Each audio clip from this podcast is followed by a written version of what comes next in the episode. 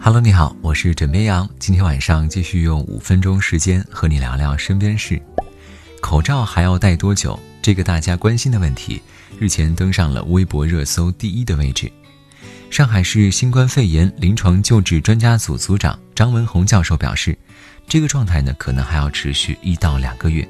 那个时候没有新增了，基本上就可以把口罩摘掉了。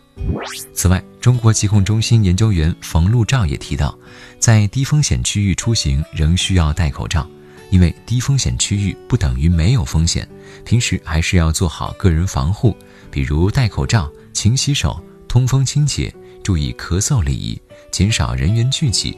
复工复产之后要注意跟同事保持一定的安全距离、分散就餐等等。这些呢都会有效的降低感染风险。怎么样？想说，疫情还没有结束，绷住劲儿，戴口罩，别扎堆。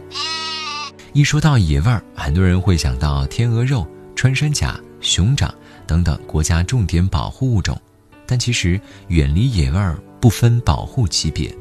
各位主要要警惕两大类，第一类就是无证野味儿。除了猪、牛、羊、鸡、鸭、鹅、鱼等常见家养动物以外，不常见的动物被搬上了餐桌，就要怀疑可能是野味儿了。绝大部分野味儿呢，基本上都来自于野外捕捉，像野生鸟类、野生两爬类，这些都是不能吃的。第二类是有证野味儿，这些呢普遍存在野外获取种源或证件合法但来源非法的盗猎洗白问题。这些物种包含雁鸭类、鹭鸟、蛇类、果子狸等。此外，梅花鹿、娃娃鱼、鳄鱼等，虽然已经实现了人工繁殖，但是存在食品卫生安全隐患，仍然不建议食用。因此，一定不要迷信所谓的人工养殖的野味儿。在这里，怎么样想说：敬畏自然，尊重生命，科学饮食，健康饮食。新冠肺炎疫情发生之后，铁路部门先后五次出台免费退票和延长退票时限的措施，满足旅客变更出行的需要。最近，铁路部门决定呢，自二月二十八号起，进一步优化电子客票退票手续。对于已经领取报销凭证的电子客票或使用现金购买的电子客票，旅客朋友可以先行在网上办理退票。在于一百八十天内到任意车站完成退款等相关手续。据了解，这次优化调整将长期执行，成为铁路电子客票的一项日常便民服务举措。哎，不知道你发现了没有？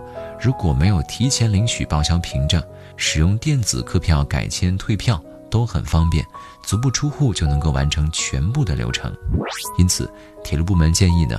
为了更加方便办理退票手续，请各位注册成为铁路幺二三零六的用户，并通过刷脸认证。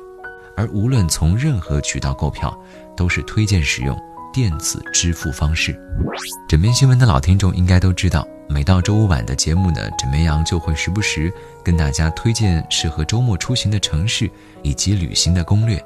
但是近段时间呢，就好好待在家里吧，享受。周末的宅生活。好了，今天呢，先跟你聊到这里。我是枕边羊，跟你说晚安，好梦。